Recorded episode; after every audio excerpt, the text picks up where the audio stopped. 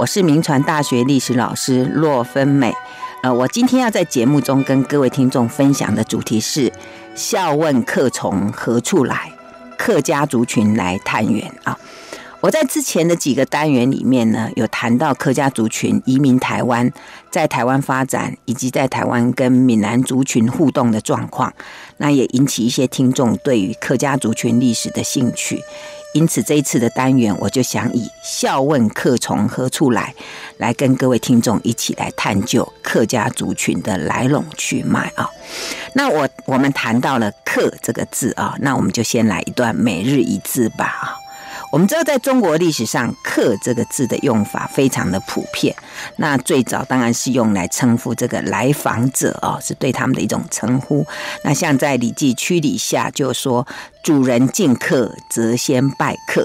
那另外，唐朝诗人贺知章啊，他所写的这个《回乡偶书》，就是今天我们题目的来源啊。少小离家老大回，乡音无改鬓毛衰。儿童相见不相识，笑问客从何处来啊。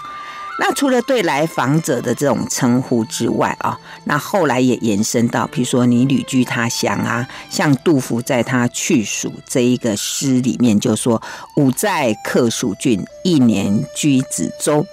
那另外就是王维的九月九日忆山东兄弟的这一个“独在异乡为异客，每逢佳节倍思亲”的这首诗。那另外又被用在就是受到主人尊聘的一些谋士，就是客卿，或者即使在贵族豪门之下的人，我们称他叫门客，或者呢为其他人奔走活动的人，我们称他叫说客或者前客。呃，还有就是相对于主这个相对的称呼，我们说客官呐、或者说你不是专业的，就说客串啊这样的一种称呼啊。那除了以上的这个“客”字的一些用法之外啊，那我们也发现，就是哎，在历史上面啊，通常我们如果用来用“客”字来称呼这些所谓外来者的时候呢，经常好像没有平起平坐的这样的一种一种平等的位置啊。比如说有在唐代就有一种身份比卑女还要稍微高一点的妇女，就称为客女啊。那还有就是汉魏以来哦，有大批逃亡在外的流民，那常常依附在官僚地主或者门阀的豪主的这些主户，他们就称为佃农啊。这个佃的意思就是租地了哈，就不是自己的地，那叫佃啊，就佃农。那就这些人就被称为客户啊。那后来这个宋朝的人口统计就用这个来区分啊，就是你是主还是客这样啊。那到了明清的时期呢，也是把寄居在本地的外地人称为客籍啊，相对于土著这样啊，就称它为客籍。还有就是在历代用兵啊，往往他们会使用一些外来的客兵啊，或者有些少数民族就不称客兵，叫郎兵或者士兵啊，以别于本地的乡兵啊。那这就是以上就是有关“客”的一些用法。那虽然“客”这个称谓哦，已经非常广泛的使用，但是按照这个汤寝台学者的研究，他说一直到明代哦，还是没有看到任何的文献有提到所谓的客家或者客家话这样的称呼啊，就是有客，但是没有客家或者客家话的这种称呼。即使是在那个呃，像明末啊，王守仁、俞大猷跟郑芝龙哦，他们曾经有三次哦，帮这个政府去平定这个一些叛乱。那他们所平定叛乱的地方呢，都是集中在后人所称为客家摇篮的地带，就是所谓的闽粤赣三省交界的山区。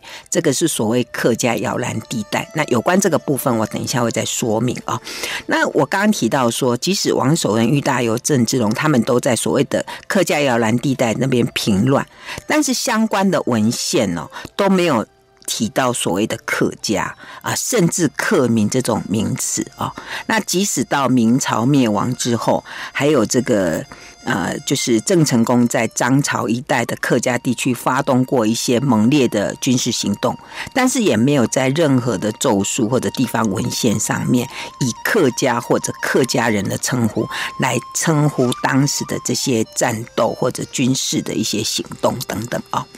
因此可以判定说，到明末为止哦，客家人或者客家话的这种自称或者他称都还没有出现。那在对外的接触当中哦，呃，人大家是以所谓地域性的潮民，就是潮州的潮哦，或者粤民来称呼他们。那其实这时候哦，呃，虽然客家话、客家人这些语言没有出来，其实连福佬人、闽南人、闽南话这种称呼都没有出现啊，所以这是当时的状况。那甚至是到这个台湾，在那个郑克爽哦，他们这个政权被灭亡为止，客家的称谓也都还没有出现啊。那关于这个客家或者客家人的这个称呼的出现，其实是到清代以后啊，当这个粤东的人士大量外移，那跟广府系人群接触以后，才开始形成的。那以下呢，关于这个形成的过程呢，我就参考这个汤景台先生在他所写《千年客家》这一书里面的一些记录啊，来跟各位听众报告。呃，最早用“客”这个字啊，来提到有关住在这个闽粤赣边外的这些人民，他们外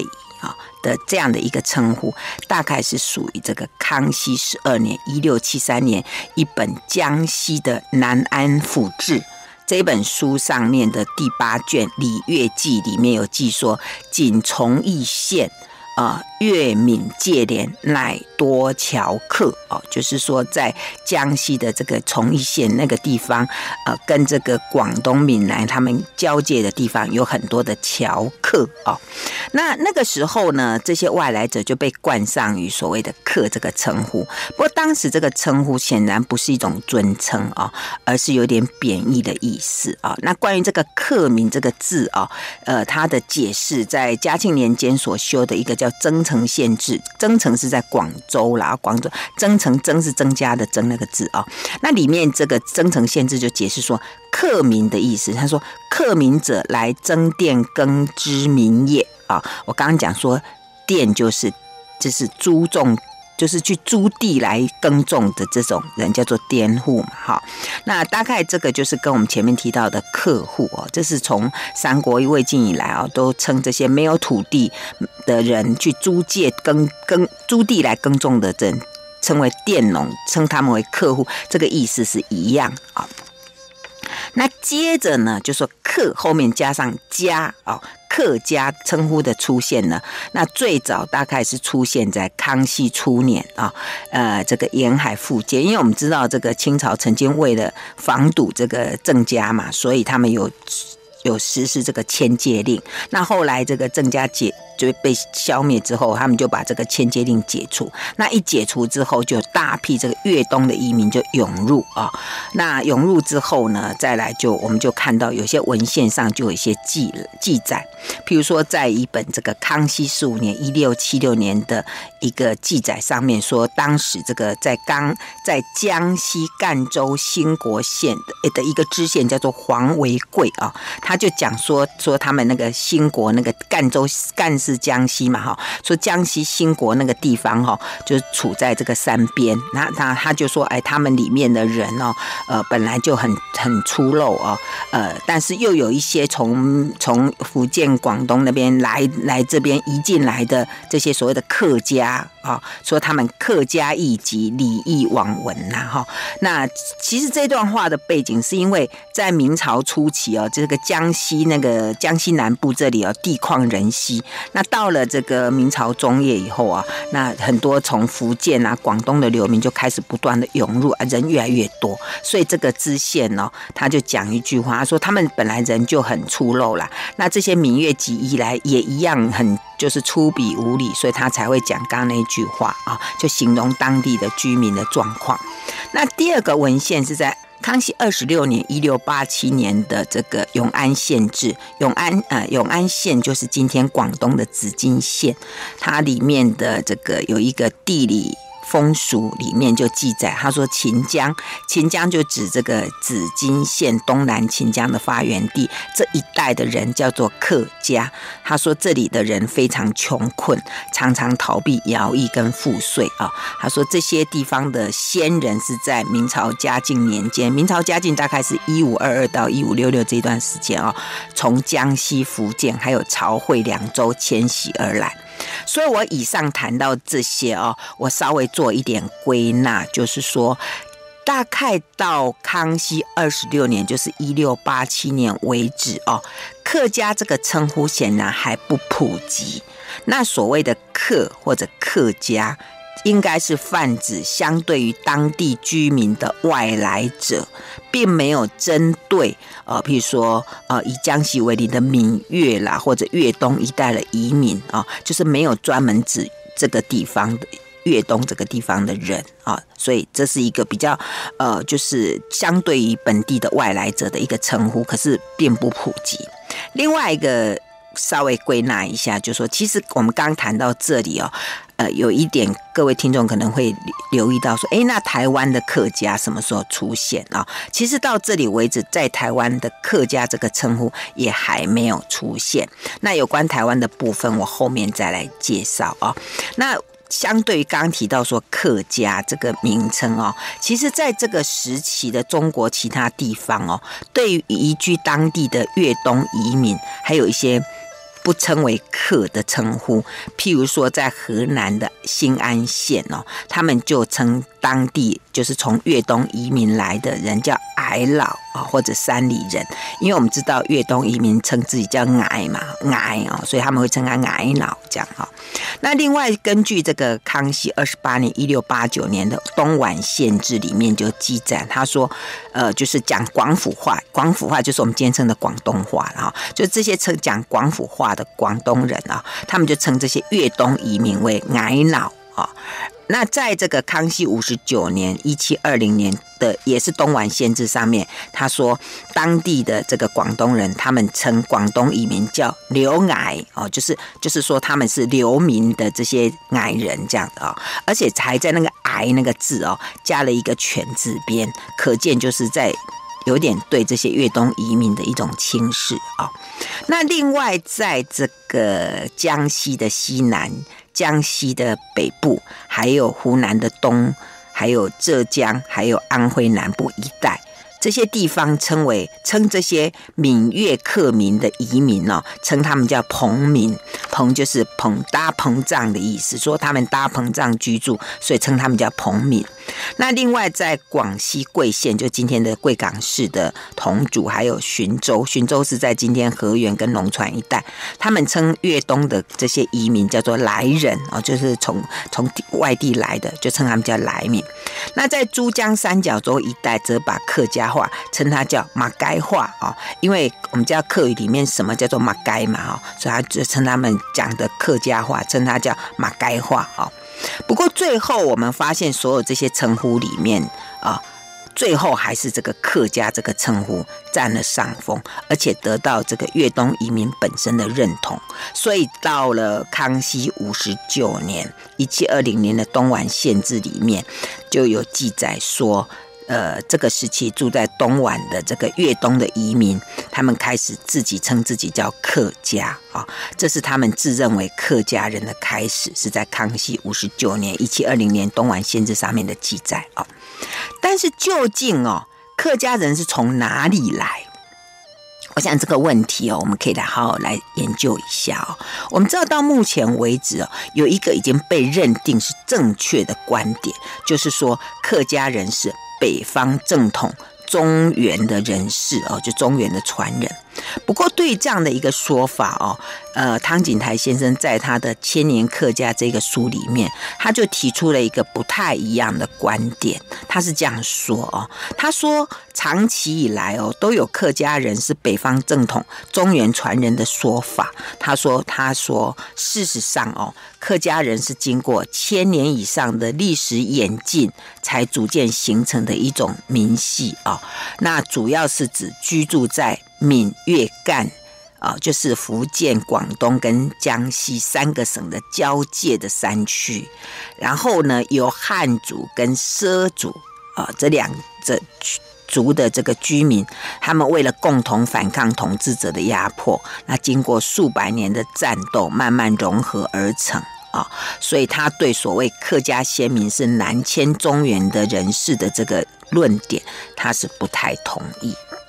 那究竟我刚刚讲说客家先民是南迁中原人士的后代，这个论点到底是怎么形成的啊？那这个也来为各位来报告一下啊。按照这个汤景台的研究，他说最早提出客家人是中原氏族后代的客家学者，呃，客家的研究学者是清朝嘉庆年间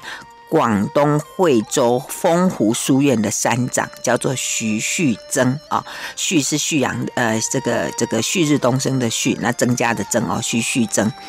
他在这个徐旭增的一本著作叫做《丰湖杂》。杂记这本书是在嘉庆十三年（一八零八年）啊写成的。那在这个书里面，他就提到，他说：“今日的客家客人啊，是宋中原衣冠旧族忠义之后也。”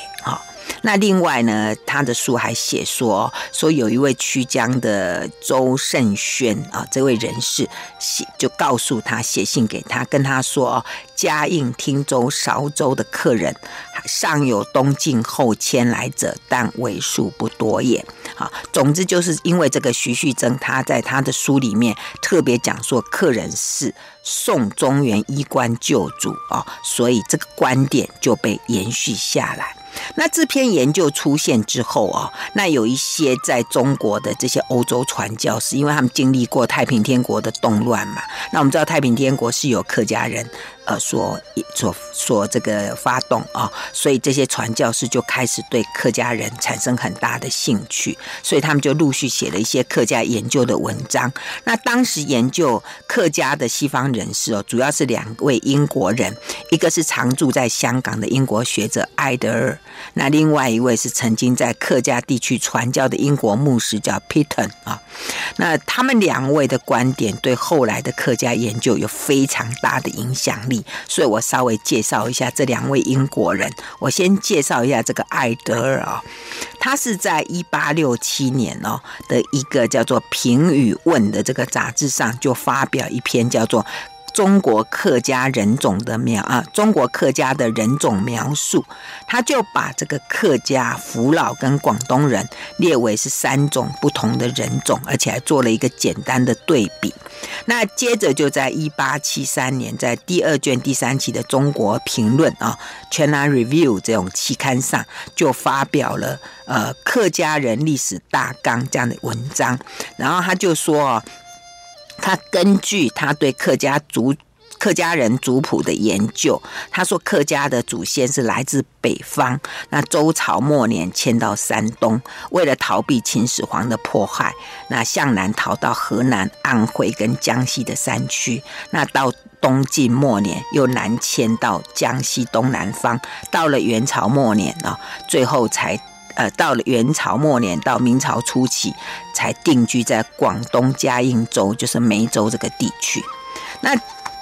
至于这个第二位英国人士 Peter 呢，他是在一八七四年第二卷的第四期的。这个中国评论就是《全兰 Review》上面就发表了中关于客家人的源流跟历史这样的一篇文章，他就提到说哦，在福建的灵化石壁这个地区哦，是黄巢之乱以后啊，北方南下的汉人南迁广东的源头啊。那他对于前面那个艾德尔所提到说。客家人、广东人跟福老人是不同人种，这个说法他是加以排斥，但是他也同意说客家人是纯正的汉人。那以上两位英国人艾德尔跟 Peter 的研究还有观点，在清朝的末期。呃，不少研究台湾的西方学者的书里面呢，都有引用这两位学者的观点，可见他们的论述在当时所产生的影响是非常大。那除了英国人之外呢，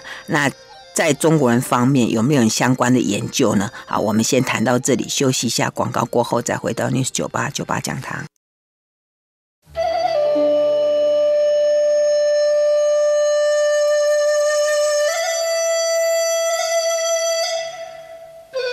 欢迎回到 News 九八九八讲堂，我是洛芬美。今天在节目里面，我跟各位听众分享的主题是“笑问客从何处来，客家族群探源”了。那我在前一段节目提到说，哦，关于这个客家是不是正统的汉人的这个观点，那有两位英国人，叫一个叫艾德尔，一个叫 Peter 啊，他们有一个很很重要的研究，而那个论述后来就一直被沿用。那至于在中国人方面啊，主要的研究一个是就是本身就是客家人的秋风甲，还有一个是黄遵宪啊。那我以下就来介绍这两位学者呃这两位人士的一些研究哦。那按照汤景台的观点，他说，呃，因为我们知道说邱逢甲他之前就是住在台湾苗栗嘛，那在甲午战后马关条约签订的时候，那我们知道台湾呃被割让给日本，那台湾有些人士就就是起来就是成立这个台湾民主国，那这个邱逢甲就是当时的副总统，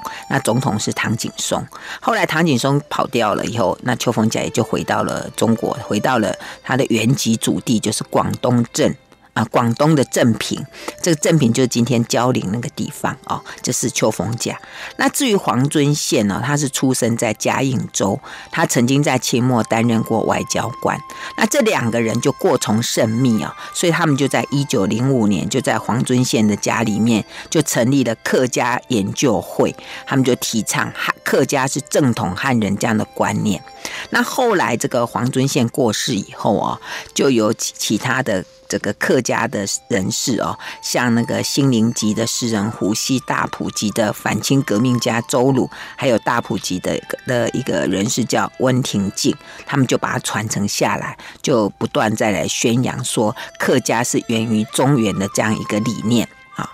可是真正把这个客家是中原人士这种理念植入客家的人心，而且把它加以发扬光大的是罗香林教授哦，啊，罗香林教授他把之前所有研究的结果就出版了这个《客家学导论》还有《客家源流考》这两本书。那这两本书受到世界各地客家人的重视，那就所以这样的一个观点呢，就不断的去强化啊，而且在这个观点里，在这个书里面呢，他们就不断的去强化说。这个客家人是源流自中原，然后在永嘉乱后的东晋年间，就从中原地区，然后慢慢的南渡啊，这样的一个观点。那我刚刚提到说，这个汤景台先生哦，他对这样的中原传人的说法，他不太同意，所以就提出了我之前提到的论点。我这边再把它呃重述一次哦，让大家印象深刻。那个汤景台先生他是说哦。他说：“虽然很多这个东晋南迁的这些人士，的确有些是来自于中原啊，但是有些是来自于非中原的地区，所以就提出刚刚提到的结论。他说，客家人是经过千年以上历史演进，才逐渐形成的一个这个新的民系啊，新的人呐。然后他说，主要他们居住在闽、粤、赣。”三个省的这个交界山区，然后有汉族跟畲族啊的居民，为了共同反抗统治者的压迫，经过数百年的战斗，慢慢融合而形成的团体啊，一个一个族群。那刚提到说。闽粤赣三省的交界山区啊，这个地方在哪里啊？这个地方就是被称为客家人的发祥地。那这个地方在哪里呢？其实这个地点比较准确的说法是在中国福建、江西两个省交界处的武夷山脉啊。那武夷是在，特别是在这个武夷山脉的末端呢，它刚好就是。福建的西南部、广东的东部，还有山西的南部三个省的结合处啊。那为什么这个地方会是客家人的发祥地？因为这个地方哦，群山耸立，好，然后一直到明代哦，还是是统治者权力到不了的地方，被统治者视为是蛮荒或者是山寇所居住的地方。那因为可以算是原来是，就说一些少数民族居住在这里的所谓的边陲地区。那也因为啊，这个地方统治者的权力一直到不了，所以变成在长期中国历史一千多年以来，那每次北方有战乱，那北方的政权开始往南方扩张的时候，就一些汉人的势力为了躲避战乱，那就会不断的流入这个地方，因为觉得这个地方很安全。啊，那原来住在这个地方有一些畲族的人啊，那汉人进来就跟他们融合，所以大概从从明代开始就发展出一种融入了这个汉化跟畲族这样的一种新的民系，哈，这就是后来所谓的客家人。这样的一个族群就是这样子，呃，这个汤景台认为是这样子长出来的哈。那这个新民系所使用的语言，就是从赣州的官话演变而成汀州话，然后进入粤东跟闽西，呃。这个福建西南的山区之后，那就结合了畲族原来的用语，这就形成了一种，就是一种语言。那这种语言就是后来的所谓的客家话啊、哦。那我说到这里，听众们可能会想到说，哎，以现代科学的发达，那除了文献资料之外，应该有更大、更多的证据可以支撑以上的说法吧？啊、哦，那这边也再为听众们来报告一下。在这个两千零三年啊，中国国家自然科学九五计划里面有一个重大的项目，就是做这个客家人起源的遗传学分析，那就得出以下的数据，说从这个对福建长汀。一百四十八名客家男子做遗传的研究，那从父系的遗传的 Y 染色体来分析，他说百分之八十以上是北方汉族，百分之十三是畲族。那至于这个畲族的来源，又有分别，一个是来自湖北，还有一呃一个是分别是湖北跟广东啊，就是。畲族的来源，那至于剩余的百分之七是越族，越是越南的越哦，是越族。那这个越族大概是来自江西的甘越啊，所以可见就是多元族群的结合，就从这个遗传学染色体的分析得到这样的结论啊。不过，正如我在前面一开始就讲到说，即即使到了明末为止啊。客家人或者客家话的这个自称或者他称都还没有出现啊，所以在对外的接触里面呢，那大家都是以地域性的说称他们叫潮民或者粤民啊来称呼他们啊，而且我刚刚也提到说什么福佬话、闽南话什么这些名称也都还没有出现。那至于客家人的称呼是进入到就是到了清代以后，他们这个粤东人是大量外移，然后跟讲广东话的广东人接触之后，他们才形成的称他们叫客家人或者客家话啊，所以我刚刚前面提到说，客家人自称客家或者是称自称客家人，是在康熙五十九年（一七二零年）的东莞县志上面有这样的记录啊。那不过谈到这里为止，这都不是。这是在中国大陆的状况。那至于台湾的情况呢？台湾的客家人哦，什么时候开始自称客家？什么时候他们开始自认是客家人啊？那关于客家移民台湾的情况，那我就也是参考这个汤景台的观点啊，来为各位报告啊，大概。客家移民移民台湾哦，大概是从明朝开始，当然就已经有这个居住在这个明月干的这个山区的客家移民就移居到台湾。那移居的状况哦，大概在明朝开国以后，这个漳州人口里面有百分之八十的姓氏家族是汀州移民的后代，也就是这些客家民系的后代。而且我们知道说，在这个明隆庆元年嘛，一五六七年那个时候哦，这个漳州的粤港哦，是明代后期唯一对外开放的港口。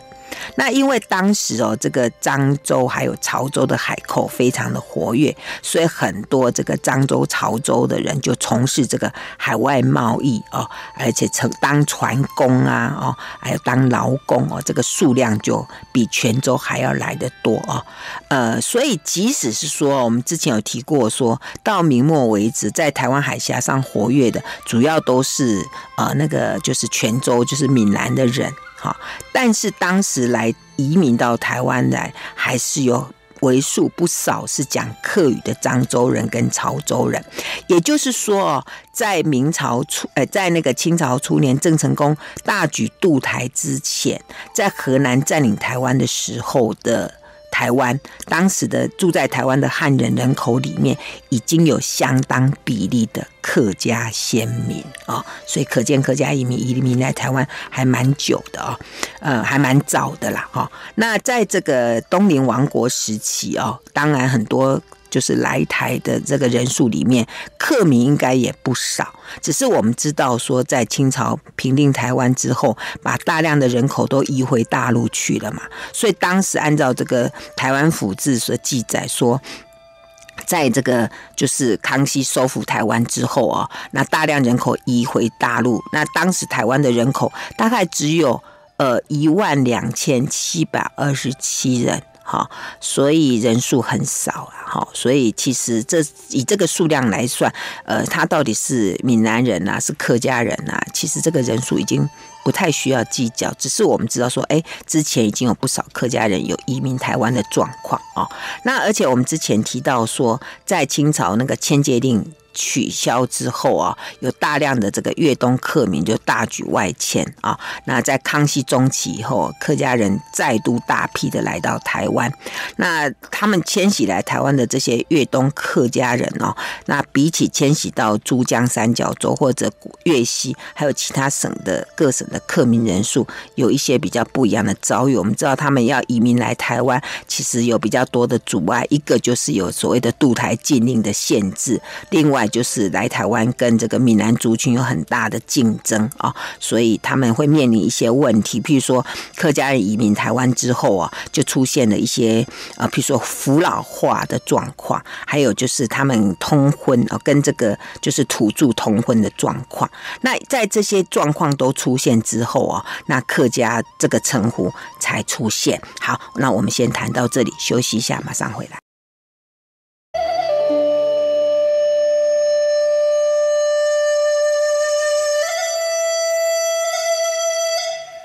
欢迎回到 News 九八九八讲堂，我是洛芬美。今天在节目中跟各位听众分享的主题是“笑问客从何处来”，客家族群探源啊。关于这个客家跟客家人这个称呼在台湾出现的过程是怎么样呢？我参考了这个汤景台先生的观点啊，来为各位介绍哦。在康熙年间哦，在台湾。呃，就这些来自粤东一带的移民，他们被称为客子啊、山客、客仔、客民，还有客啊这些称呼。当时的文献上是这样记载，譬如说在兰鼎元的这个《平台纪略》上面，他就说，广东饶平、城乡、大埔、平原等县的人赴台雇佣佃田，称为客子。那在康熙五十六年所修的这个《诸罗县志》啊，诸罗县就今天的嘉义县嘛啊，它上面就写说，呃，这些庄店就是说来租地的这些人啊，他说三客十居七八啊，很少有家室。那张权的人称他们叫客宅啊。那又按照刚刚我们提到的那个蓝鼎元的《东征记》哦，他也写到说，在康熙六十年，就是朱一贵乱世之后啊，住在这个诸罗县大埔庄这个地方的居民呢，有七十九家，总共是二两百五十七人。那比较多都是潮籍啊，就是指饶平、城乡、大埔、平原等县的人。他说没有土著啊，他说田地大概三十二甲。招克民垦之也啊，就是有称到克民这个字。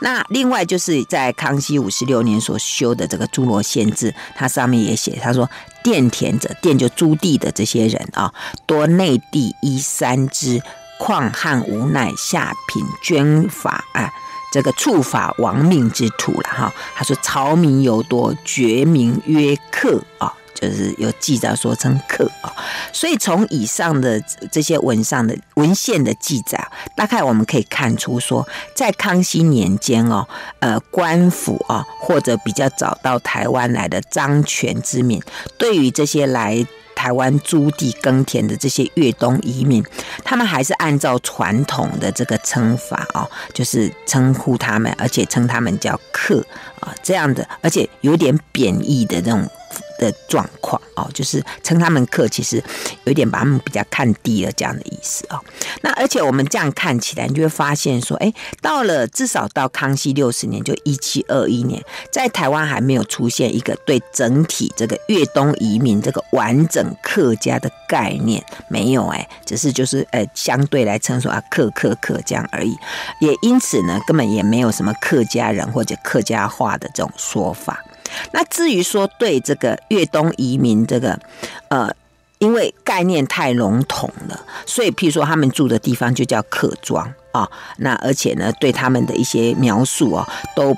都有点负面。譬如说在康熙五十。八五十九年所编的《凤山县志》里面就说说这些住在这个下淡水溪，也就是高屏溪以南的这些人啊，这些地方，他说这些客庄很多，说他们好事轻生啊啊，喜欢这个就是斗来斗去啊，就是这就是对传统。啊，就传统上对这些越东移民很负面的评语啊，就是张全人是对他们的看法。那至于我在刚刚前面节目快结束，呃，前一段节目的后段，我提到说，客家移民移入台湾之后，出现了一些像扶老化，还有土客通婚的状况。然后在这些状况之后，那客家的称呼才出现。那什么叫扶老化？什么叫什么？他们的土客通婚状况到底怎么样？我也跟各位来介绍一下。因为我们知道说，清代客民在台湾哦，那。就是台湾这个地方就出现很多这个以漳州闽南人为主导的一些抗清事件。啊，那在情势上面呢，这些越东还有漳州的客民，因为他们情势上对他们不利，所以他们为了要生存，为了要免被被消灭啊，那就像我之前节目提到的说，譬如说像在那个呃下淡水，就是屏东那个地方的所谓六堆哦，他们就集合起来，以强化自我意识的一种方式，而且投效朝廷哦，来帮朝廷来平乱，就换得了这个义民的身份啊，那以这种方式来。争取一种自我生存的方式，这是一种他们生存之道。那另外一种方式就是融入了来自同一地区，但是使用不同方言的人群啊啊，借着比如说，哎，都是我我虽然讲广东呃讲客家话，但是我是来自福建，我就认同了呃闽南籍啊，然后我就就借这样子来减少孤立啊。所以在这种背景之下，就。对这些粤东客民来讲哦，比如说你是来自于潮会啊，那当然这是能属于粤人嘛哈。但是漳州就是福建的漳州的韶安呐、平和、南靖这些地方人，虽然讲广东哎讲客家话，但是他们会被归纳说你是漳州的扶老人，然后就被归进去了哈。还有像那个福州汀呃福建汀州来的移民，也在强大的这个扶老化的的这个情。情势之下，他们也会丢掉他们客民的身份，这个就是所谓的扶老化，就是很多客民，但是因为呃为了要生存，所以他们会逐渐的认同或者规划成为扶老人，这就是一种扶老化。那那另外呢？我刚刚讲到土客通婚嘛，哦，我们知道台湾历史上有所谓的五登山公、无长山妈这样的一些说法。那到底这些除了这个闽南人、福建人之外啊，那客民跟先住民啊，真跟这个平埔族呃这个通婚的比例到底有多少啊？这个其实很难估计。但是呢，还是有有一些不少的状况，所以这个土客通婚之后呀，也影响了这个客民的这个，比如说他们的，也就让他们感到一种生存的危机，因为不断的好像被被被湮灭掉这样子哈。那至于说这个台湾越冬移民他们的自我称呼啊，我在之前的节目有提到说，这个李文良教授他的研究，他就发现说，呃，在六堆那个地方，就南台湾客家的这个。历史文献里面呢，会发现说，这些来自广东潮州府山区的这些人，他们在跟官府呈递禀文的时候，他们都毫无例外的自称客民。啊，他们有这样的称自称客名。可是我们之前也谈过说，在朱一贵事件之后啊，因为他们帮忙平定嘛，清朝政府就颁给他们义民的身份，所以后来他们又自称叫义民。那因为有了义民身份，他们就可以入籍台湾，他们就可以呃登记土地。另外，当然就是可以考科举。那在考科举的时候，因为当时清朝政府就以这个。省级，譬如说闽籍跟粤籍这样来划分他们的这个名额嘛，所以后来因为他们都以粤籍身份来考科举，所以慢慢他们就自称粤啊，就这个这个就是哎，我们是粤人这样的一种观念，所以慢慢他们就本来称客，后来称义民，后来就称为粤民啊这样的变化。那当然当时哦，我们知道当。义民的人其实不只是广东人呐，所以像有一些其他人就有点感到有点有点尴尬哦，所以慢慢就会变成有点就是强者越强，弱者越弱哈。那后来这个义民就变成是呃粤民，就是广东人的一种客，广东客家在台湾的这些人的一种。专有名词了哈，那至于这个客家人或者客家话的用法又是怎么样形成哦？按照这个汤景台的研究，他说在西方的文字普遍已经用哈嘎哦，就是客家哈嘎来描述台湾的客家人，但是一直到满清后期。中文的文献里面都没有用“客家”这个字来称呼台湾的客民。那即使在日治时期，就是一九二零年代联合所出版的《台湾通史》里面，它也是以“客人”来称呼粤东移民，它没有用“客家”的称呼。哎，那一直到今天哦，台湾的客家人其实比较多是自称客人啊，并且说自称客语啊。各位听众，有没有注意到？是讲客人、客语，那客家人或者客家话这种提法的普及，似乎还是在近几十年以来，因为台湾的客家研究慢慢学术化之后，才开始形成的现象啊。那我想透过今天的节目，我们可以对这个客家有一点比较呃这个。初步的概念，那如果有兴趣，我们后面再慢慢为各位听众来介绍啊。那我们今天的节目就进行到这里，谢谢收听九八讲堂，再见喽。